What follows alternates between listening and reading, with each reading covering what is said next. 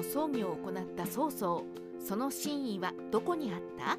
三国志ファンの皆さんなら常識ともいえる事実ですが繁盛の戦いで関羽はその生涯を終えます。その後討ち取られた関羽の首は呉から義に。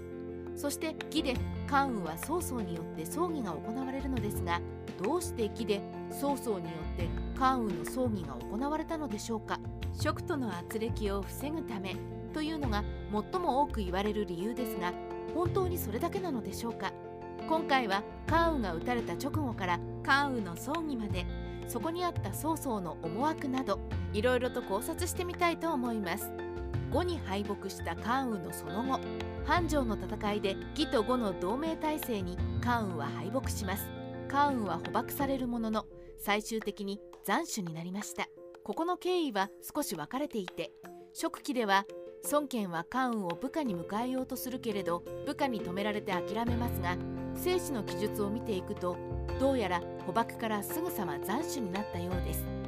三国志演義ではこの後関羽を撃ったことに孫権は喜びますが部下に義兄弟の劉備が攻め込んできたらどうするのですかと言われ関羽の首を義に送りつけることで劉備の怒りの矛先をずらそうとします。五歴でも孫権は関羽の首を曹操のもとに送ったとあるので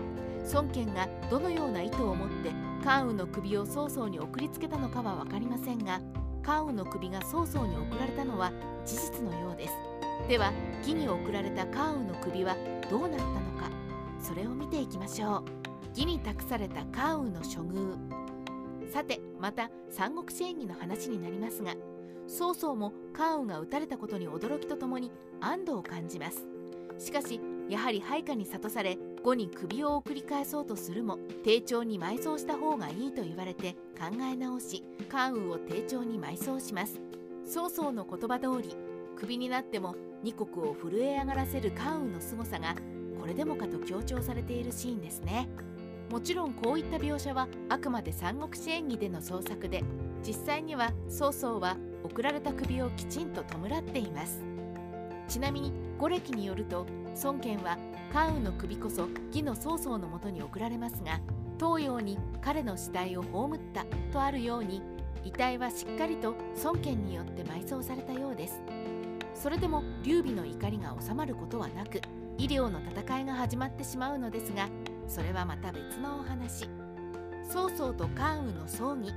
さてここで注目したいのが関羽の葬儀を曹操が行った件について。正史でも曹操は諸侯の霊をもって落葉に彼の首を葬ったとあるので曹操が関羽の葬儀を行ったのは間違いないでしょう。しかしその意図するところはどこにあったのでしょうか。曹操は関羽を漢樹抵抗の格式で葬儀を行いました。実際には関羽には官位などはありませんからこれは曹操の判断で行われた葬儀です。つまりかなり手厚く関羽の葬儀を行ったのです。ここまでやったのにはただ劉備をなだめるためという理由だけでしょうか。あくまで政治的なパフォーマンスだったのでしょうか。今回考察したいのはこの曹操の思惑です。